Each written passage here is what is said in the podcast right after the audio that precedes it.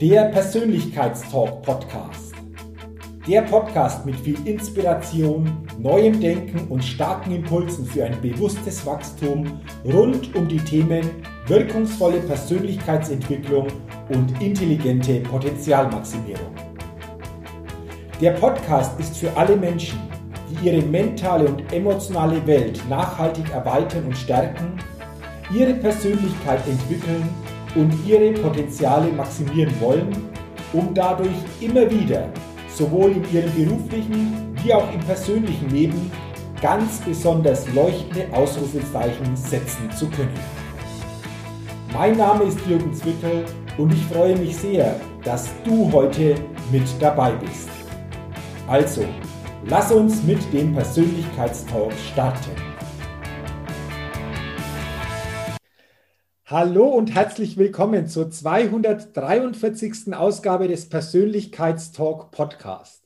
Der Podcast für Inspiration, neues Denken und bewusstes Wachstum. Und ich freue mich heute sehr, einen ganz interessanten und spannenden Interviewgast im Persönlichkeitspodcast begrüßen zu dürfen, der sicherlich diese drei Komponenten Inspiration, neues Denken und bewusstes Wachstum wie kein zweiter verkörpert. Und ich begrüße ganz, ganz herzlich und schon jetzt vielen Dank für deine Zeit, lieber Bodo, im Persönlichkeitstalk-Podcast Bodo Jansen. Vielen Dank, lieber Jürgen, und moin an die Zuhörer. Moin, moin. Ähm, lieber Bodo, bevor das wir starten, zu einem sicherlich spannenden Austausch, möchte ich dich natürlich noch näher vorstellen, damit jeder Zuhörer und jede Zuhörerin auch weiß, ähm, wie dein Lebensweg aussieht, beziehungsweise was der Hintergrund von dir ist. Heute im Persönlichkeitstalk-Podcast Bodo Jansen. Er ist Unternehmer und Geschäftsführer der Upstal Bohm Kultur- und Entwicklungs GmbH. Sieben Jahreszahlen sind es, die den bisherigen Lebensweg von Bodo Jansen entscheidend markieren. 1974 wird er geboren. 1998 wird er während seines Studiums der Betriebswirtschaftslehre und Sinologie entführt und acht Tage später aus der Hand seiner Kidnapper befreit. 2005 steigt er ins elterliche Unternehmen ein. 2006 heiratet er seine Frau Claudia. Im gleichen Jahr wird ihr erstes Kind geboren. 2007 kommt sein Vater bei einem Flugzeugabsturz ums Leben.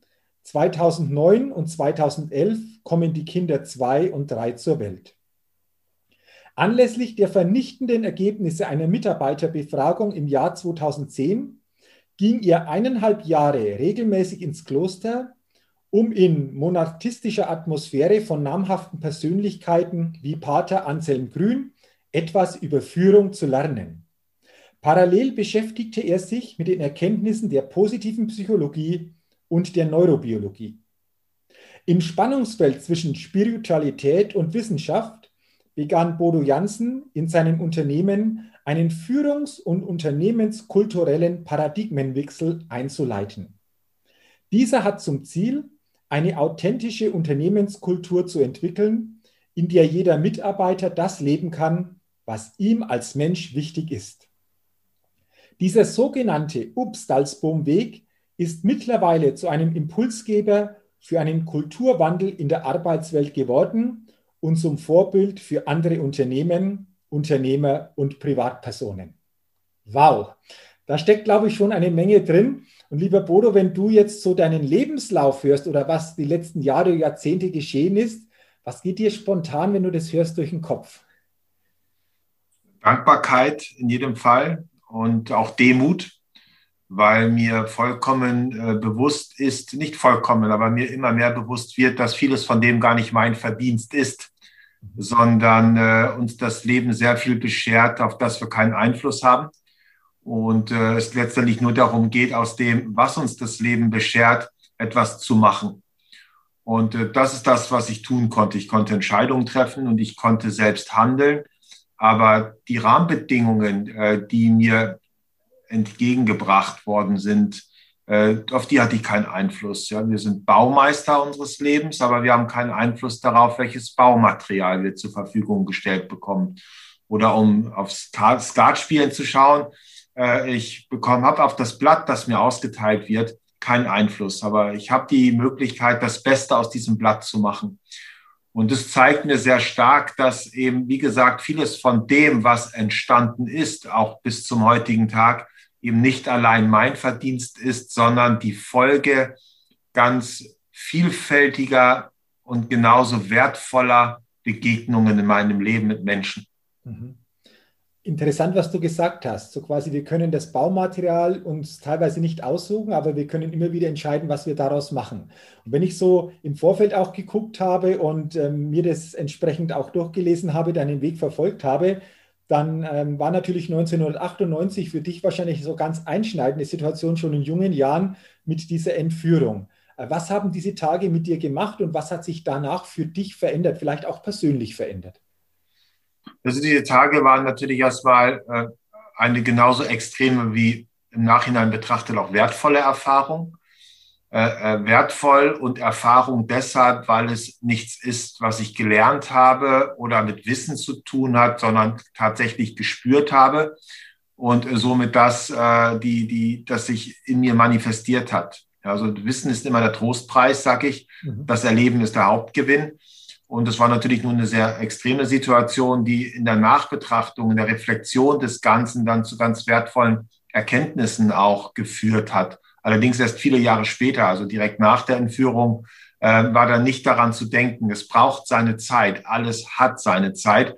Und ja, gut zehn Jahre nach der Entführung bin ich in die Stille gegangen, die ich vorher nicht ertragen konnte äh, um dann äh, in der Rückschau zu betrachten, wofür war denn das überhaupt gut? Mhm. Und wofür stehen die Gedanken in den jeweiligen Situationen, die ich gehabt habe und konnte daraus äh, eben dann mein Lebenshaus bauen. Und zwar äh, nicht mehr auf Sand, so wie es bis dahin äh, tatsächlich geschah, sondern ich konnte mir ein festes Fundament bauen, weil ich einfach gelernt habe, dass äh, es äh, sehr unsinnig ist, sein Glück an irgendetwas zu hängen, was man mir nehmen kann. Und das war eigentlich so die logische, das, oder das war die, die stärkste Erkenntnis. Ne? Mhm. Wir Menschen, wir streben ja nach Glück.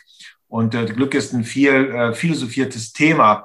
Und wenn ich dann mal in die Philosophie gehe, in die historische Philosophie gehe oder auch in die ethische Philosophie gehe, dann äh, oder zurückdenke an die Wüstenväter vor 1800 Jahren, dann geht es immer irgendwie um dieses Leben, dieses gelingende Leben jenseits von äußeren Faktoren. Also die Aussage, die ein Stück weit dahinter steht, ist, wir müssen nicht erst sterben, um in Frieden zu ruhen. Mhm. Also was kann ich dafür tun, um diesen inneren Frieden, diese innere Zufriedenheit in mir zu tragen, völlig unabhängig davon, was um mich herum geschieht. Und erst über die, diese Erfahrung, die ich dort gemacht habe und vor allen Dingen die bewusste Auseinandersetzung mit dem Tod, äh, äh, bin ich zu vielen Erkenntnissen gekommen. Da werden sicherlich noch ganz viele dazukommen. Aber das sind schon mal ganz viele Erkenntnisse, die mir sehr im Leben helfen. Und somit bin ich für die Situation, die Erfahrung, die ich dort gemacht habe, extrem dankbar. Okay. Das ist interessant, ähm, für so eine Situation extrem dankbar zu sein. Und du hast vorher auch was Interessantes angesprochen. Du hast ja auch die Frage gestellt, für was ist das gut oder für was könnte das gut sein? Ist es grundsätzlich einfach auch wichtig, auch in einer vermeintlichen Minussituation einfach auch auf das Plus mal zu achten oder sich die Frage zu stellen, wo ist auch das Plus, was könnte auch das Plus sein? Ähm, ist, das, ist das für dich grundsätzlich einfach auch wichtig? Ja, die beiden Punkte, die du angesprochen hast, die, die, die, die haben eine Beziehung zueinander. Also die eine ist ja, wieso kann ich dankbar sein für etwas, wie du es nennst, was im Minusbereich ist, also eine Krise. Mhm. Äh, aber wenn ich diese bedingungslose Dankbarkeit übe, es geht ja immer um Üben, es geht nicht um Können, mhm. äh, dann fordert mich diese Übung dazu auf, selbst in schwierigen Situationen nicht nach den Problemen, sondern nach den möglichen Ursachen zu gucken, sondern nach den Möglichkeiten. Also die Frage ist immer, wofür ist das gut? Mhm. Das kommt so ein bisschen aus der Logotherapie. Wir, wir äh, entwickeln ja die, die, die Logotherapie als Führungskompetenz bei uns im Unternehmen. Äh, und äh, da habe ich die gleiche Situation, wie die, die ich beschrieben habe. Ich habe keinen Einfluss auf die Bedingungen. Jetzt sind die Bedingungen vielleicht mal ein bisschen schwieriger, aber es, es ist meine letzte Freiheit, mich so oder so einzustellen. Und ich kann mich so einstellen, dass ich frage, wieso ist mir das passiert? Die Antworten führen ins Nirvana und in die Unzufriedenheit. Oder ich kann mir die Frage stellen, wofür, was wird mir dadurch möglich oder wofür war das gut? Und diese Gelegenheiten, die sich aus so einer schwierigen Situation heraus ergeben, die sich immer ergeben, in jeder schwierigen Situation, für die kann ich dankbar sein. Also kann ich im Grunde genommen äh, mit einer bedingungslosen Dankbarkeit in den Tag gehen und äh, schauen, okay, ist eigentlich egal, was passiert, ob jetzt was Positives passiert oder was Negatives. In jedem Fall gibt es etwas, wofür ich dankbar sein kann. Entweder für das Positive, was geschehen ist, oder für die Möglichkeiten und Gelegenheiten, die aus dem Negativen heraus entstanden sind. Mhm. Okay. Wunderbar formuliert. Äh, Bodo, vielen Dank schon mal dafür. Und du hast vorher auch noch was Interessantes gesagt. Du bist in die Stille gegangen, die du vorher nicht aushalten konntest. Jetzt leben wir alle, gut abgesehen mal von den letzten Monaten, wo natürlich dieses Thema Lockdown uns alle ein Stück weit auch heruntergefahren hat, aber in einer sehr, sehr von außen geprägten Welt, so würde ich es mal sagen, mit vielen Reizen, mit vielen Informationen. Würdest du sagen, aus deiner Erfahrung, den wahren Kern in uns finden wir wirklich nur in der Stille, wenn wir mal die Außenreize ausblenden und wirklich mal in uns ähm, gucken oder in uns selbst reinhören oder intensiv reinhören? Ja, die, die Stille offenbart uns ja das, was in uns nicht in Ordnung ist, mhm. was wir nicht geklärt haben. Ähm, und die, die Wüstenväter sprechen von den Leidenschaften. Also Leidenschaften sind Eigenschaften, die Leidenschaften. Mhm. Mhm. Ja, äh, also was sind diese Leidenschaften? Das kann Perfektionismus sein, das kann ein übermäßiges Bedürfnis nach Harmonie sein. Also alles das, was, was uns durch den Kopf geht und Gefühle äh, zur Folge hat. Ja, das ist das, was wir ja in der Stille uns gewahr werden und was uns natürlich beschäftigt. Und manche ähm, fürchten diese Konfrontation. Und das hat auch die Stille gemein mit, mit ähm, der Krise. Also so eine Krise oder auch die Stille wirken ja wie ein Brennglas letztendlich auf das, was gerade nicht so stimmt.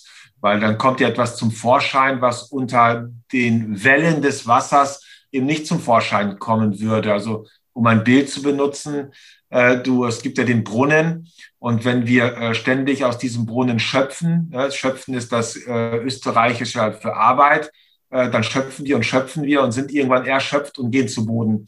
Mhm. Ähm, und äh, wenn wir aber aufhören zu schöpfen, dann äh, hat das zur Folge, dass das Wasser in diesem Brunnen sehr ruhig wird und wir uns irgendwann selbst in diesem Wasser, in diesem spiegelglatten Wasser erkennen können. Also es braucht die Stille, die Ruhe, um zu sich zu kommen.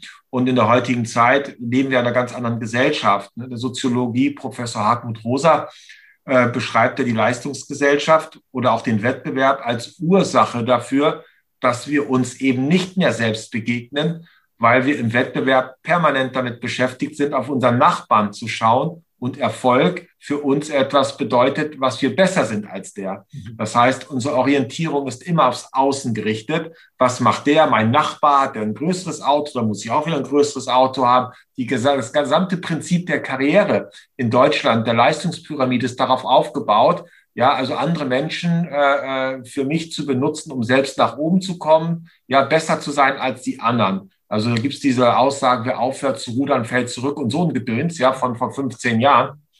Das heißt, extrem leistungsorientiert. Und je mehr wir im Außen sind, und äh, wir sind ja, äh, wir kommen ja von einer Erlebniswelt in die Ergebniswelt. Ne? So ein Kind lebt in einer Erlebniswelt und beginnend mit der Schule, wo es Noten gibt, kommen wir in eine Ergebniswelt. Und je mehr wir in diese Ergebniswelt kommen, desto mehr distanzieren wir uns von uns selbst äh, und verlieren den Kontakt zu uns. Mhm. Ja, das ist äh, ein Phänomen, eine, eine Konsequenz, die diese Leistungsgesellschaft mit sich bringt. Und es gibt vielleicht eine Aussage, äh, die ich dazu mal äh, vor längerer Zeit gehört habe. Äh, das Haben oder Erreichen wollen ist der Feind des Sein-Könnens. Okay. Mhm. Ja, weil es uns immer an die Zukunft transportiert. Mhm. Und wenn wir dann überlegen, diese innere Unruhe, woraus entsteht die? Dann entsteht die in der Regel aus Gedanken, die mich in die Zukunft zerren, ja, oder an die Vergangenheit erinnern. Mensch, das war aber schlecht damals. Ja, oder äh, davor habe ich Angst in Zukunft oder das muss ich noch erreichen. Und diese Gedanken, die in die Zukunft wandern, oder aber in die Vergangenheit zurückgehen, das sind häufig die, die diese negativen Emotionen auslösen. Okay. Also sehr gegenständlich auch. Mhm. Ja. Mhm. Interessant. Würdest du sagen, dass es dann nicht so sehr mehr auf dieses äußere Wachstum ankommt, sondern dieses Bewusstsein immer stärker aufzubauen, mehr auf dieses innere Wachstum zu achten? Ja, also das, die Bewusstheit, das Bewusstsein äh, entsteht ja aus der Selbstbetrachtung, der Selbstwahrnehmung, der Selbstbegegnung und ist die zwingende Voraussetzung äh, dafür, meine Einstellung wählen zu können. Mhm. Ja, also äh, wenn ich mich einstelle zu den Dingen äh, und ich die Freiheit habe, dazu mich zu den Dingen so oder so einzustellen, dann setzt das voraus, dass diese Entscheidung bewusst geschieht. Also wir kommen heraus aus, der, aus dem Autopiloten, aus der Schwerkraft des Alltages hinein in einen bewussten Umgang äh, ja, mit mir und meinen Mitmenschen. Und die Reaktion, also die Zeit zwischen Impuls und meiner Reaktion, das ist eigentlich der Zeitraum, in dem wir selbst für uns entscheiden können, in welche Richtung es sich entwickelt. Mhm. Und nur heute entscheiden wir, ob wir in Zukunft etwas bereuen oder nicht bereuen. Mhm. Ja, also, okay. Okay. Wenn wir das versuchen, vom gestern nachzuholen, ist der Zug abgefahren. Ja. Also heute, heute treffen wir die Entscheidung dafür, oder ich treffe heute die Entscheidung dafür, ob ich morgen etwas bereuen werde. Mhm. Okay, interessant. Dieses, diese, Reiz, diese Reizreaktion, diese, diese Spalte dazwischen oder Lücke dazwischen, da geht es einfach bewusster drauf zu gucken, wenn ich das so, so richtig verstehe. Ja, und das kann ich üben. Ja, das ist eine Sache des Trainings wahrscheinlich, des Übens, ähm, das immer stärker für sich einfach auch wahrzunehmen, was hier passiert. Du hast ja eine Reihe von interessanten Büchern geschrieben. Unter anderem auch eines stark in stürmischen Zeiten, die Kunst, sich selbst und andere zu führen. Wenn wir jetzt gucken, wir haben heute den 3. März 2021, dann haben wir monatelang jetzt schon dieses Thema Lockdown, Corona-Einschränkungen. Man könnte sagen, für viele ist es jetzt einfach auch eine stürmische Zeit, eine herausfordernde Zeit. Bruder, so aus deiner Erfahrung, was bedeutet für dich sich selbst führen und, und wie können wir uns gerade in diesen Zeiten einfach auch selbst besser führen? Was steckt da dahinter? Also, sich selbst führen, wenn, dann ist immer die Frage, wohin führe ich mich denn? Mhm.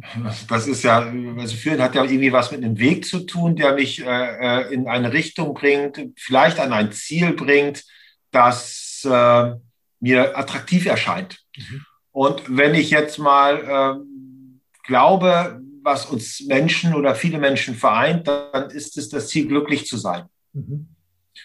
Ja, und äh, wenn ich jetzt an dieses Glück denke, dann kann dieses Glück auf Sand gebaut sein oder dieses Glück kann eben auf Stein gebaut sein. Und das Glück, das auf Sand gebaut ist, ist das Glück, was mir genommen werden kann. Also wenn ich jetzt an so eine Pandemie denke und ich habe das Gefühl, so das Haus, in dem ich wohne, das schenkt mir Sicherheit, dann muss ich mir die Frage stellen, wie sicher ist denn das, was mir Sicherheit schenkt? Mhm. Mhm. Also wie groß ist die Gefahr, dass mir das genommen werden kann? Und dann bin ich schnell in der äh, ethischen Philosophie, in der Eudaimonie, wo es darum geht, eben diese, dieses Glück, diese Zufriedenheit äh, eben in sich zu finden, also jenseits äußerer Faktoren.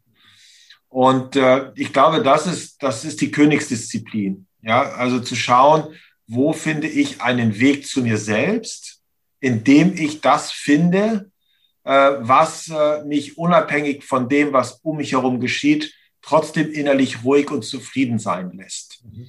Und äh, somit ist, wenn ich jetzt mal Richtung Eckart Tolle gehe und vielleicht auch aus dieser Übung der Stille heraus, äh, wäre das, das sich selbst führen, um das zu erreichen, wäre das sich selbst führen in die Gegenwärtigkeit hinein. Mhm. Also in diesem Moment. Mhm. Mhm. Ja, also frei, sich, sich nicht von den Gedanken beherrschen zu lassen. Also wir sind eh nicht verantwortlich für unsere Gedanken, sondern nur dafür, wie wir mit ihnen umgehen. Aber sich weniger zu identifizieren mit dem, was um mich herum geschieht, das zu disidentifizieren, draufzuschauen, ohne dass es mich tangiert. Das wäre so äh, dieser Weg Selbstführung. Okay. Also sich selbst in die Gegend, ins Jetzt hineinzuführen.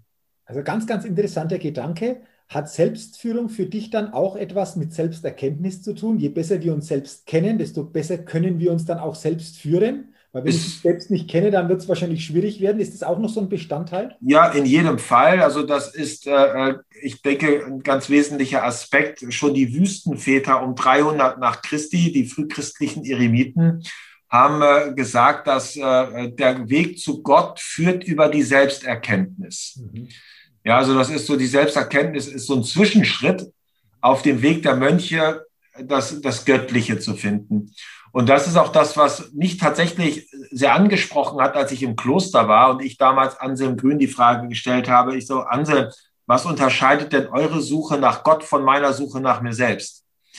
Und er sagte nichts, äh, ne, weil Gott sich in dir so ausdrückt, äh, äh wie er dich gewollt hat. Und diese Selbsterkenntnis ist meines Erachtens auch die Grundvoraussetzung auf dem Weg zur Resilienz. Also wenn ich mich selbst erst einmal gefunden habe, dann habe ich nichts mehr auf dieser Welt zu verlieren. Mhm. Ja, und äh, von daher ist äh, die Selbsterkenntnis letztendlich auch ein Ziel, äh, wobei ich glaube, dass wir das nicht als Ziel formulieren dürfen, weil ich es, glaube ich, mich nie voll erschließen werde. Okay. Ja, also ich werde mich nie ganz kennenlernen. Da gibt es immer das große Unbekannte, ja, was in mir schlummert. Das ist das, was die Christen das Göttliche in mir nennen. Aber es wird immer dieses Unbekannte geben, das ich nicht erschließen kann. Aber ich habe jeden Tag die Chance, mich ein bisschen besser kennenzulernen. Und das ist definitiv auch ein Ziel der Selbstführung. Mhm. Schon immer gewesen. Okay. Ähm, würde das dann auch bedeuten, du hast es gerade angesprochen, so diese, sich, die, das in sich selbst äh, zu finden oder in sich selbst zu ruhen, dass so die wahre Sicherheit wirklich nur in uns selbst entsteht und nie im Außen uns etwas Sicherheit geben kann? Oder vermeintliche Sicherheit ähm, im, im Außen? Das, das wird mir zu weit gehen. Mhm. Ähm, ich würde so weit gehen, dass alles das, was mir im Außen genommen werden kann, mhm, okay. natürlich auf Sand gebaut ist. Mhm. Es gibt natürlich Dinge, die können mir nicht genommen werden. Mhm. Äh, ich denke da zum Beispiel an das Erleben der Natur. Mhm. Ja, also die Natur wird ja erstmal so sein. Äh, ja, das weiß ich nicht, wie lange sie sein wird, aber das, das könnte zum Beispiel etwas sein, was ist ja auch, die Natur ist ja ein sehr starkes Vorbild. Ja, ähm, also ich könnte jetzt, um das Beispiel mal zu nehmen, äh, äh, innere Zufriedenheit äh, zu finden, jenseits äußerer Faktoren. Ich könnte jetzt rausgehen in den Garten äh, zu einem Baum und diesen Baum anschnauzen. Volle Kanne. Äh, der wird aber nicht reagieren. Mhm. Und ich könnte zwei Stunden später hingehen und den Baum über den Klee wegloben. Mhm. Und der wird auch nicht reagieren. Also ja, wenn ich also einen Gemütszustand erreichen kann wie ein Baum, ja, der denkt nicht, der hat auch keine Probleme, oder zumindest ist er sich der Probleme nicht bewusst und spürt sie deshalb nicht so, äh, äh, dann bin ich schon ein ganzes Stück weitergekommen. Also ich kann die Natur tatsächlich als Vorbild nehmen. Schön, aber schön ausgedrückt. Alles, was uns im Außen genommen werden kann, ist auf Sand gebaut und führt nicht zu dieser Sicherheit, wie wir es vielleicht häufig denken. Das ist, glaube ich, ein schöner Satz, da mal drüber nachzudenken und für sich denke ich mal, so das Bewusstsein und die Klarheit zu kriegen, was ist das alles? Äh, das ist ja auch so ein Schritt, überhaupt mal die Klarheit zu kriegen, wo wir vielleicht auch denken, das ist äh, wirklich sicher, das ist auf, auf festem Fundament gebaut und stellt sich vielleicht dann doch ganz anders dar. Also danke mal für diesen Gedanken, der, der für mich wunderbar ist, wenn wir den einfach mal tiefer noch durchdenken. Du hast es vorher schon angesprochen, Bruder, du warst im Kloster. Ich glaube, die Ausschlaggebung, ins Kloster zu gehen, war ja 2010 diese Mitarbeiterbefragung, die ähm, ist ja auch so von dir ähm, entsprechend angesprochen, sehr ja, vernichtend, aber nicht so, so toll gewesen ist. Und ich habe mal gelesen, dass du auch mal kurz überlegt hast, die vielleicht sogar verschwinden zu lassen, um mal zu gucken, wie es weitergeht. Ähm, wenn du da zurückdenkst, ähm, wie ging es dir da und, und wie kam dieser Schritt ins Kloster zustande und was hat es dann alles mit dir gemacht? Weil da hat sich ja dann die Jahre danach unheimlich viel in eine neue Richtung verändert. Mhm. Also diese Mitarbeiter war, oder es gab tatsächlich 2006 schon eine Mitarbeiterbefragung, die ich in der Schublade habe verschwinden lassen. Okay. 2010 gab es dann die zweite Mitarbeiterbefragung und äh, mit der Erfahrung, die ich äh, 2006 gemacht habe, konnte ich von vornherein sagen, sie verschwinden zu lassen, ist keine gute Idee, mhm. weil die Mitarbeiter erinnern sich dummerweise daran, dass sie die ausgefüllt haben und erwarten die Ergebnisse. Und wenn man die dann nicht zeigt, dann wird das Misstrauen noch größer. Mhm. Äh, dann, äh, ja, was hat das mit mir gemacht, als ich das gesehen habe? Ich war natürlich gekränkt, aber es war ja letztendlich gar nicht die Mitarbeiter, die mich gekränkt haben, sondern die Mitarbeiter waren die Ärzte, die, die mich auf schon bestehende Kränkungen aufmerksam gemacht haben in mir. Das hat ja meistens was mit Ego zu tun.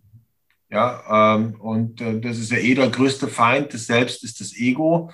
Und es ist auch sehr schmerzhaft, mit so einem Ego äh, äh, zu tun zu haben. Und als ich die Ergebnisse damals gesehen habe, da ist äh, mein Ego, was die Größe einer Turnhalle hatte, auf die Größe einer Erbse zusammengeschrumpft. Mhm. So will ich das beschreiben. Und das war natürlich äh, extrem schmerzhaft, äh, stark verbunden mit starken Emotionen, mit Frust, mit Wut, mit ganz vielen Emotionen, also sehr unangenehm. Und äh, aus so einem Trotz heraus, äh, eben nicht alleine dastehen zu wollen, habe ich dann ja auch gesagt, wir präsentieren die Ergebnisse schonungslos und äh, alle Führungskräfte gehen mit mir unter. Das war so sehr radikal, äh, was ich dort äh, dann in die Wege geleitet habe. Aber so radikal es war, desto heilsam war es auch. Ne? So, so ein Schlag ins Gesicht ist manchmal besser als drei Schläge auf die Schulter.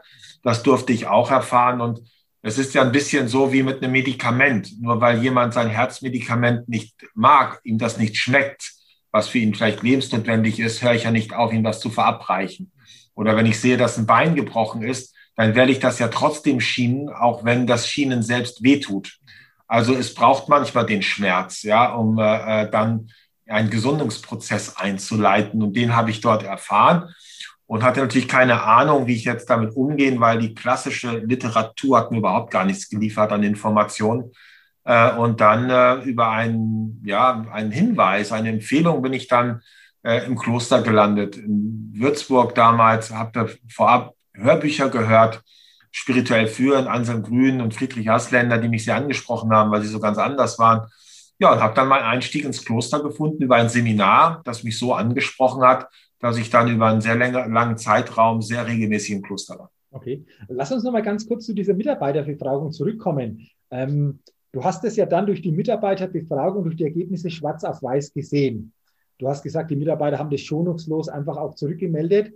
Ähm, wenn du zurückdenkst, hast du das vorher gespürt oder hättest du das auch spüren können? Ähm, oder bist du da einfach auch, wie du gesagt hast, vielleicht einfach zu sehr im Ego verhaftet gewesen und auf diese entsprechenden Impulse, die vielleicht auch da waren, gar nicht so eingegangen zu sein?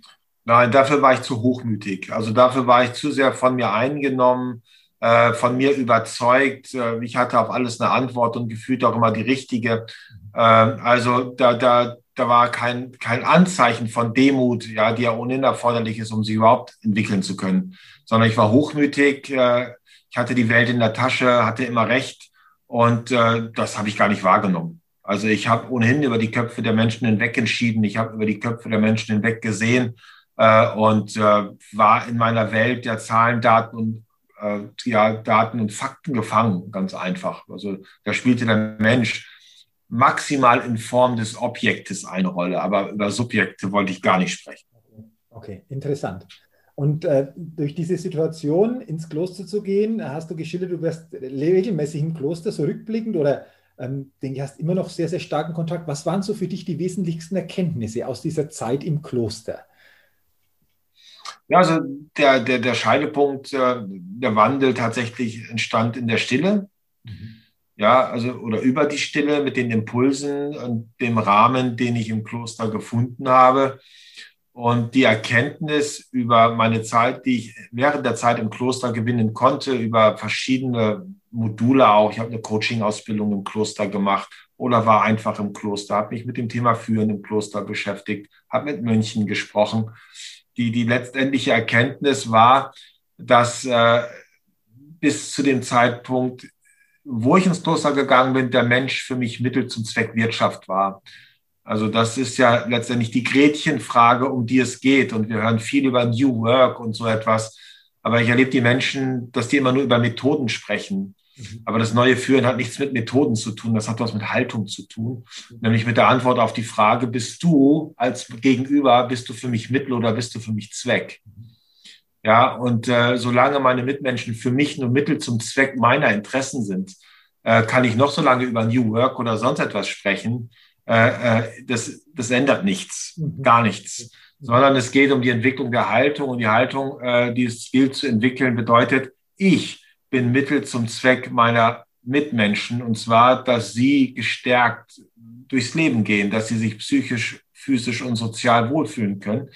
Äh, wenn ich diese Haltung äh, in mich, in mir trage und alles im Unternehmen darauf ausrichte, Prozesse, äh, Strukturen, Angebote, Produkte, äh, dann wird sich daraus etwas entwickeln. Mhm. Und es hat tatsächlich, bin ich mir im Kloster meiner Haltung gewahr geworden. Das heißt, ich hatte plötzlich, nicht plötzlich, ich habe eine Idee gewonnen, wofür es sich lohnt, jeden Tag aufzustehen. Mhm. Und äh, das nennt sich Sinn. Ja, also die Antwort auf das Wofür, äh, auf Japanisch Ikigai, mhm. äh, ja, also äh, das, äh, was ich, was, was ich liebe, was ich kann, äh, das, wovon ich das, von dem ich das Gefühl habe, dass die Welt es braucht und daraus die Schnittmenge generiert, mhm. mal so ganz rational betrachtet. Und äh, damit wurde es plötzlich sehr einfach, das Leben. Mhm. Okay. Also du sprichst es an, dieses Thema Haltung, dieses Wofür. Ist es etwas, wo du sagst, ich muss dazu gar keine Führungskraft sein, sondern das kann im Prinzip jeder für sich erkennen oder mal zu hinterfragen, wie ist meine Haltung gegenüber dem Leben, gegenüber dem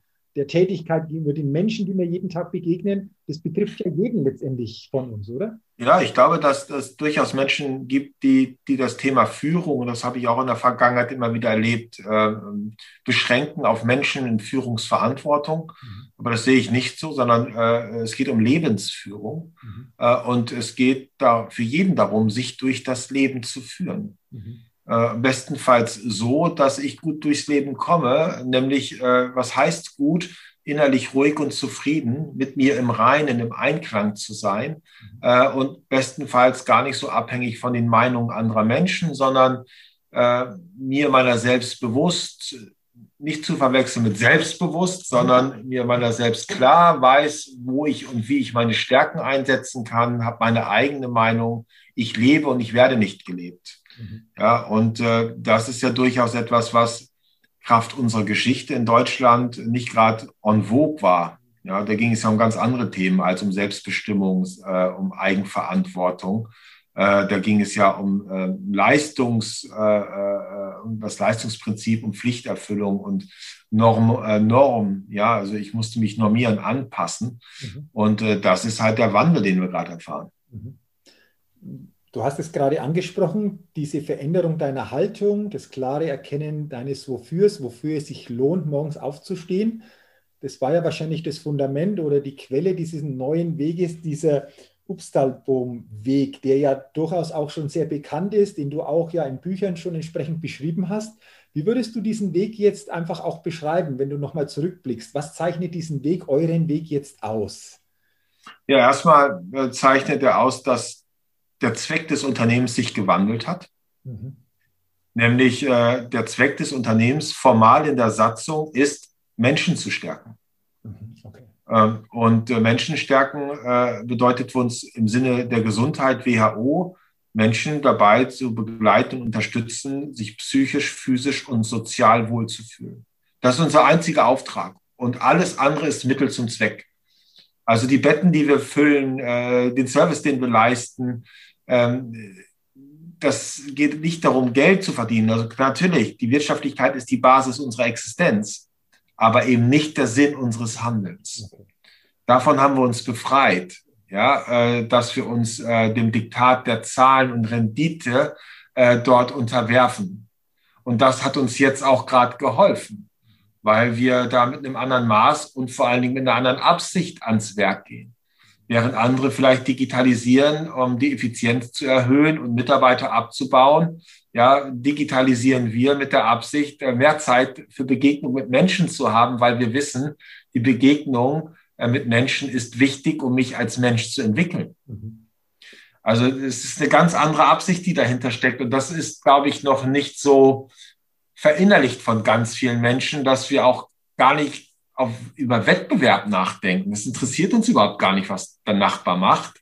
Ja, äh, da steigen wir gar nicht drauf ein, sondern wir haben diesen unmittelbaren, ausschließlichen Fokus. Alles das, was wir tun, worauf wir uns ausrichten, jede Entscheidung, jeder Prozess, jedes Produkt ist darauf ausgerichtet, dafür gut zu sein, Menschen zu stärken.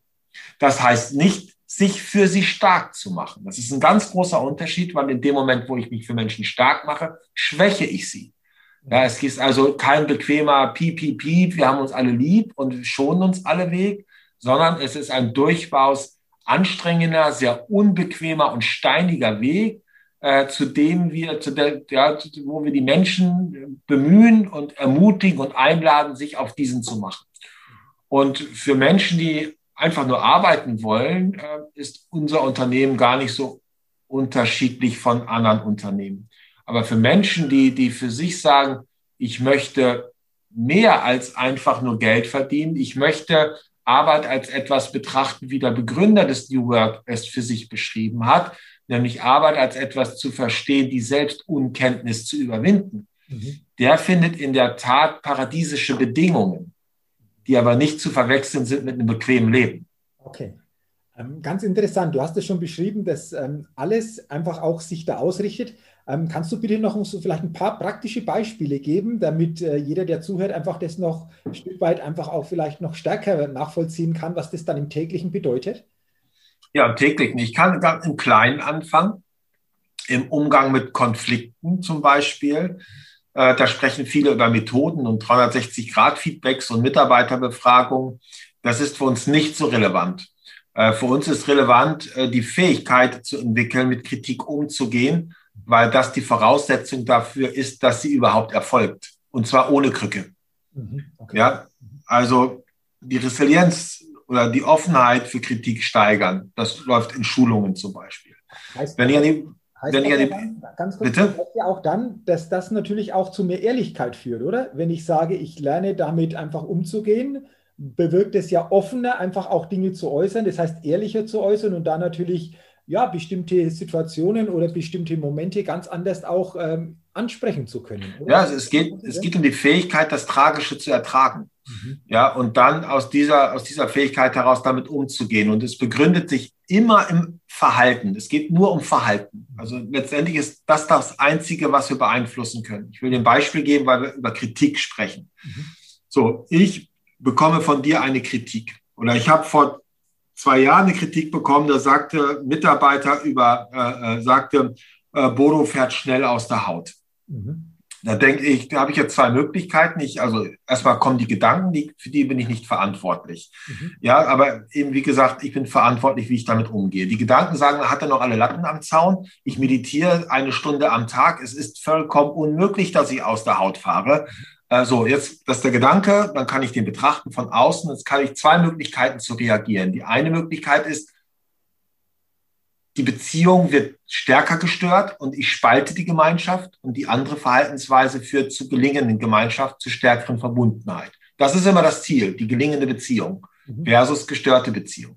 Mhm. So, äh, der erste Fall würde heißen, dass ich dann sage, so lieber Mitarbeiter, äh, äh, das kann nicht sein, äh, dass ich aus der Haut fahre. Du solltest deine Sichtweise überdenken. Also ich lehne das ab. Ja, und das führt natürlich dazu, dass sich dieser Mitarbeiter von mir distanziert. Oder ich habe die Möglichkeit zu sagen, lieber Mitarbeiter, an dem, was du sagst, wird etwas dran sein. Und ich danke dir dafür und ich werde in Zukunft verstärkt darauf achten, wo das geschieht und bitte dich, mir selbst auch mitzuteilen, wenn du das bei mir erlebst. Okay. Ja, das heißt also zwei Möglichkeiten. Das eine Mal spaltet das mhm. die Beziehung, das andere Mal verbindet das die Beziehung. Aber die Entscheidung, in welche Richtung es geht, liegt nur bei mir. Mhm. Und es hat was mit Fähigkeit zu tun, mhm. die ich entwickle. Einfaches Beispiel. Dann Besprechungskultur. Wir haben eine, eine Besprechungskultur. Also das Prinzip ist, Menschen, denen ich zuhöre, fühlen sich zugehörig. Ja, du spürst, es geht immer um Verbundenheit. Mhm. mhm. Äh, da haben wir eine Besprechungskultur, die da heißt, also äh, kommt aus, der, aus dem Kloster, zwölf Leute, kein schwieriges Thema, Krise von mir aus, erster Tag in der Krise, kein Palaver und Gaka Gaka und äh, kein, keine Diskussion, sondern einer beginnt, hat Zeit, Impulse, Gedanken und Fragen zu formulieren und die anderen hören schweigend zu. Mhm. Er spricht zu Ende und es geht keiner auf das ein, was er gesagt hat, sondern jeder formuliert seine Impulse, Gedanken und Fragen zu dieser Situation einmal reihum. Mhm. Dann wird geschwiegen mhm. und dann beginnt die Reihe von vorne. Und erst dann wird das mit eingeflochten, was noch gehört worden ist. Dann wird wieder geschwiegen und dann hat jeder für sich die Schlüsse gezogen, die es bedarf, um Entscheidungen zu treffen und Dinge umzusetzen. Und wir gehen auseinander. Es findet keine große Diskussion statt. Mhm, okay. Ja, das hat was mit Demut, mhm. Geduld und Gelassenheit zu tun, das überhaupt ertragen zu können. Das zum Beispiel. Oder gehe ich in einen großen Bereich rein, Produkte. Wir haben aus einem normalen Luxushotel ein Hotel für Zeit in Stille gemacht. Wir haben klösterliche Strukturen in ein Hotel geholt, äh, wo es kein Fernseher mehr gibt, kein WLAN mehr gibt. Es wird morgens, mittags und abends gemeinsam an großen Tafeln gegessen. Es gibt sechs Meditationszeiten. Es gibt äh, eine Weisheitsbibliothek und äh, es wird vegetarisch und vegan gekocht. Und es gibt äh, vor allen Dingen äh, äh, einen Blick auf die Natur, weil der Rhythmus der Natur ist der Rhythmus, der uns auch zu uns selbst führt. Wenn ich das Haus betrete, muss ich meine Straßenschuhe ausziehen äh, und komme in eine ganz andere Welt. Also Kloster ohne Religion, will ich das mal nennen. Und dieses Produkt manifestiert zu 90 Prozent dessen, worum es bei uns geht. Es geht um Bescheidenheit, es geht um Demut, äh, ja, es geht um Nachhaltigkeit, es geht um Stille, es geht um Besinnung. Das sind, äh, da manifestiert sich das komplett in einem Produkt. Okay. Also vielen Dank für diese sehr, sehr anschaulichen Beispiele. Ähm, ich, ich glaube, ähm, mir ist jetzt so gegangen, ich, ich habe mich jetzt richtig hineinversetzen können in diese Gesprächsrunde, wie du das so geschildert hast, wie das so abläuft. Ähm, einfach auch so eine neue Kultur dadurch natürlich auch aufzubauen. Ähm, und eines glaube ich, das hast du sehr schön in diesem Buch beschrieben, vertrau dir selbst und du schaffst, Klammer auf, fast alles. Ich zeige es in die Kamera für alle, die das über YouTube sehen, wo du ja schön beschreibst, wie auch mit Auszubildenden dieses Thema Stärken funktioniert, mit diesen Expeditionen, die ihr gemacht habt, die ja nicht alltäglich sind. Ist es auch Teil der Philosophie, einfach den jungen Menschen schon, du hast vorher gesprochen, Erlebnisse mitzugeben, von denen sie ein Leben lang einfach auch ja, ein Stück weit geprägt oder auch gestärkt werden können? Ich glaube, dass das äh, die Verantwortung ist, die, die wir als äh, Unternehmen, als Führungskraft oder als Unternehmer tragen. Das heißt Verantwortung. Verantwortung heißt, Antworten zu finden äh, auf Fragen, die uns das Leben stellt. Und die Frage, die, die ich aktuell spüre, ist, äh, wie können wir den Menschen, den jungen Menschen dabei helfen, sie dabei unterstützen, äh, wieder mehr Vertrauen, Urvertrauen und Vertrauen in sich selbst zu entwickeln. Mhm. Denn das ist äh, häufig, und das erleben wir bei den jungen Menschen bei uns in der Ausbildung, irgendwo auf dem Weg von der Kindheit über die Jugend in den Ausbildungsbetrieb irgendwo verloren gegangen. Mhm. Wodurch auch immer. Also wir haben, wie gesagt, keinen Einfluss auf die Begegnung äh, mit den Menschen, ja, die uns begegnen. Wir können uns nicht aussuchen, welches Elternhaus äh, äh, wir hineingeboren werden. Wir können uns nicht aussuchen, welche Veranlagung und Prägung wir ausgesetzt werden. Und wir kommen nun mal in einer Leistungsgesellschaft und dummerweise ist eine Folge der Leistungsgesellschaft eine Fehlinterpretation der maslowischen Bedürfnispyramide. Ja, und da geht es dann über die Selbstverwirklichung der Eltern häufig auf Kosten der Kinder. Das habe ich in dem Buch ja auch beschrieben. Wie hoch ist denn der Preis, den wir dafür zahlen, um in der Karriereleiter nach oben zu steigen oder das Gefühl zu haben, unabhängig von meinem Ehemann oder meiner Ehefrau zu sein? Alles das, was wir dafür tun, die, dieser Versuch in der äußeren Welt alles unter Kontrolle zu behalten, selbstbestimmt zu sein, frei zu sein, aber eben in dem Vergessen der Verantwortung, wofür wir noch da sind, äh, äh, da bleibt viel auf der Strecke. Und da sehe ich einfach dann als Unternehmer die Riesenchance, meinen Teil dazu beizutragen, dass die Menschen für sich etwas wiederentdecken, was auf dem Weg bis zur Ausbildung verloren gegangen ist. Und dazu dienen diese Touren. Wunderbar. Also schön, schön beschrieben, auch, auch danke dafür. Und lass uns mal einen Blick noch ein bisschen nach vorne werfen. Wir können, denke ich, noch sehr, sehr lange einfach auch in dem Austausch, in dem Interview bleiben. Aber wir haben ja gesagt, wir wollen es natürlich in einer gewissen Zeit einfach auch entsprechend machen. Im April 2021 kommt ein neues Buch heraus. Eine Frage der Haltung, wie wir Krisen besser bewältigen und gestärkt aus ihnen hervorgehen. Ich habe da einfach auch ähm, schon ins Buch, zumindest so vorab mal reingestöbert und äh, da äh, ist ja auch beschrieben, dass März 2020 Lockdown 29, äh, 29 sage ich 89 Euro Hotels von einem auf den anderen Tag ja geschlossen wurden. Und gerade in dem ähm, Gewerbe, Hotelgewerbe, wo du, wo ihr seid, natürlich dieser Lockdown massiv einfach Einschnitte äh, zeigt. Wie gehst du, wie seid ihr damit umgegangen? Wir haben schon über dieses Thema Haltung gesprochen. Findest du, das ist eine Frage der Haltung? Und wenn ja, wie können wir vielleicht auch wieder bezogen auf, auf jeden von uns in dieser Situation, in dieser herausfordernden Zeit, in dieser Krise vielleicht auch einfach auch gestärkter hervorgehen oder sie einfach auch insgesamt besser bewältigen? Ja, die Frage, um die es geht, äh, wieso zerbrechen die einen an der Krise, während die anderen an ihr wachsen? Mhm. Und auch das ist eine Entscheidung, die ich treffen kann. Mhm. Nur ich. Mhm. Und das geht über die Frage, warum ist das so? Oder ich beklage mich äh, über das, was ich ohnehin nicht ändern kann. Äh, oder aber ich stelle mir die Frage, wofür ist das jetzt gut und wie nutze ich die Möglichkeiten und Chancen, die sich aus dieser schwerwiegenden Situation heraus ergeben? Und das ist das, was wir getan haben. Äh, und zwar auch wieder ein Stück weit unabhängig von den äußeren Rahmenbedingungen. Ich beschreibe, und das Buch beginnt tatsächlich mit einer im volkstümlichen Sinne negativen Situation, nämlich, dass wir ein Hotel schließen. Ja, aber wieso, ja, die Menschen, die dort gearbeitet haben, 25 Jahre lang, wieso zerbrechen die nicht daran, dass ihr Hotel schließt? Mhm. Wieso gehen die trotzdem mit erhobenen Hauptes daraus, schauen positiv in die Zukunft, mhm. sind dankbar für das, was sie hatten und freuen sich auf die Abenteuer, die noch kommen? Mhm. Mich fragte eine Studentin der äh, Wirtschaftsuniversität in Wien, sagte, ja, Bodo, was habt ihr denn für diese Menschen getan, als das Hotel geschlossen wurde? Sag ich, falsche Frage. Äh, das ist, wenn wir erst anfangen würden, in dem Moment, wo das Hotel schließt, hätten wir verloren. Die Arbeit begann zehn Jahre vorher, indem wir die Menschen darauf vorbereitet haben, mit Krisen umgehen zu können, ohne zu wissen, welche Krise uns erwartet. Mhm. Und das ist das. Also es geht gar nicht so sehr um den Ausgang der Krise, die wir gerade erleben. Ja, da, wie gesagt, das ist ohnehin abhängig von vielen anderen Menschen von Politikern, von Virologen und, und, und. Aber ich darf doch mein Wohlbefinden davon nicht abhängig machen. Wie tragisch ist denn das? Ja, und genau das ist das, worum es geht. Und darüber schreibe ich in diesem Buch, äh, dass auch an persönlichen Erlebnissen, Erfahrungen, Ängsten, äh, äh, auch in der Situation mit mir selbst, wo ich auch wieder erinnert worden bin an alte Denkweisen, äh, und ich Wut hatte, Angst hatte, Trauer hatte, etwas zu verlieren, um mich dann wieder zu besinnen, hey, worum geht's denn im Leben? Mhm. Und dafür sind ja die Krisen gut, um sich wieder zu besinnen auf das, worauf es wirklich im Leben ankommt. Mhm. Ja, und äh, da gibt es halt ganz viele Beispiele, weil wie wahrscheinlich andere auch, ist mein Leben auch nur eine Aneinanderreihung ganz unterschiedlich intensiver Krisen. Mhm.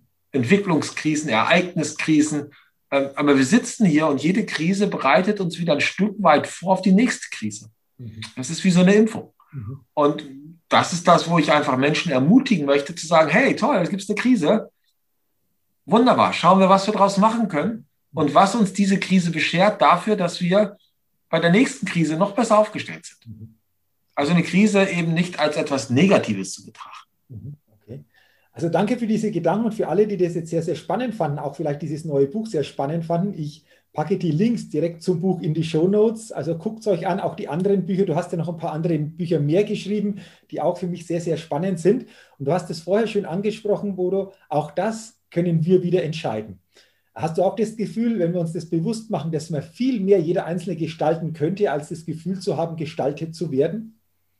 Nochmal, ähm, wenn wir uns das bewusst machen, dass wir viel stärker entscheiden könnten, aktiver zu gestalten, als vielleicht so passiv eher immer das Gefühl zu haben, gestaltet zu werden. Also eher gestaltet werden von den Umständen, ja. dem, was uns begegnet. Wenn wir dieses Bewusstsein so Stück für Stück erweitern, wie du sagst, es ist einfach auch was, was wir üben dürfen, dass er viel mehr Möglichkeiten jeder in seinem Bereich hätte, ja. aktiver zu gestalten. Das, das, das ist die, die wichtigste Disziplin in der stoischen Philosophie ist die Fähigkeit zu unterscheiden. Die Benediktiner nennen das Discretio, nämlich unter anderem zu unterscheiden, was von dem, was um mich herum geschieht, kann ich beeinflussen und was nicht. Und das, was ich nicht beeinflussen kann oder nicht kontrollieren kann, anzunehmen. Das hat was mit Demut zu tun. Ja, das ist so. Das habe ich nicht unter meiner Kontrolle und das sind 90 Prozent der Dinge um dafür die Energie zu gewinnen für das, was ich tatsächlich beeinflussen kann. Und das ist die Entwicklung meines Bewusstseins, das ist meine Entscheidungsfähigkeit und mein Verhalten. Also sich erst gar nicht mit den Dingen beschäftigen, die ich nicht beeinflussen kann. Aber das, ein Großteil der Menschen tut das. Mhm. Die beschäftigen zu 90 Prozent mit Dingen, die sie ohnehin nicht beeinflussen können. Die, die sprechen über Dinge, mit denen sie, die sie nicht beeinflussen können. Sie lesen Dinge, die sie nicht beeinflussen können ja, anstatt sich wirklich auf das zu fokussieren, was in ihrer Hand möglicher ist. Wow, also vielen, vielen Dank für diese wahnsinnig tollen Gedanken, für die, die klasse Inspirationen, für diese vielen Impulse. Ähm, oder herzlichen Dank.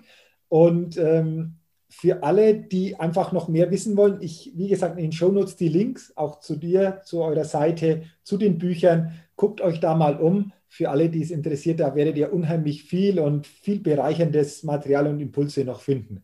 Bevor wir so zum Ende kommen, liebe Bruder, habe ich noch drei Fragen an dich. Und zwar die erste Frage ist, welches Credo verfolgst du? Wir haben schon viel mitbekommen, aber wenn du das so auf den Punkt bringen solltest, was ist so dein Credo? Gegenwärtigkeit ist mein Weg. Okay, Gegenwärtigkeit ist mein Weg. Mhm, schön. Welcher Wert ist dir besonders wichtig? Freiheit. Freiheit.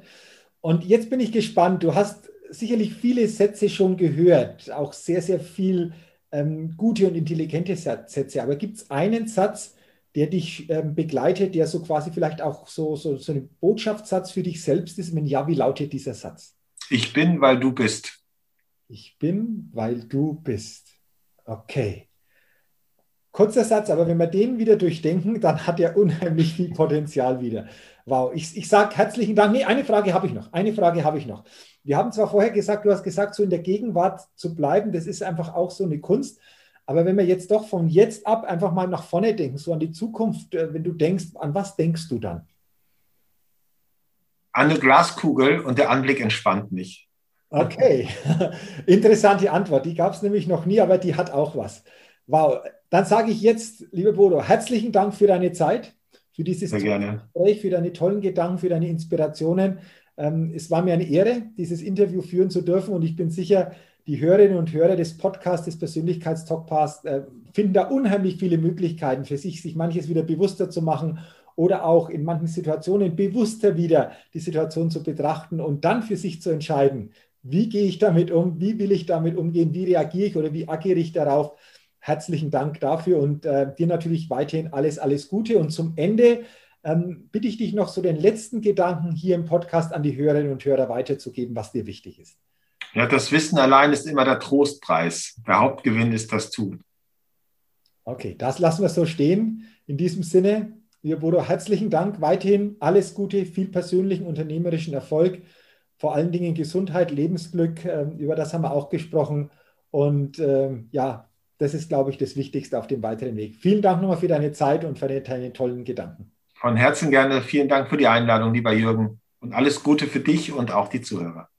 Vielen Dank. Ja, liebe Zuhörerinnen, lieber Zuhörer, vielen Dank, dass auch du heute in dieses spannende Interview hineingehört oder, wenn du es bei YouTube gesehen hast, hineingesehen hast. Ich wünsche dir, dass du viele Inspirationen und Impulse mitnehmen und vor allen Dingen dann auch aktiv für dich in die Handlung umsetzen kannst und dafür natürlich viel Erfolg. Weiterhin wünsche ich auch dir alles Gute, freue mich, wenn du wieder beim nächsten Mal dabei bist und denke immer daran, auf deinem täglichen Spielfeld des Lebens, wenn es um deine innere Aufstellung geht. Da geht noch was, entdecke in dir, was möglich ist, denn Persönlichkeit gewinnt. Bis zum nächsten Mal, dein Jürgen. Hallo, ich bin's nochmal. Hat dir dieser Podcast gefallen?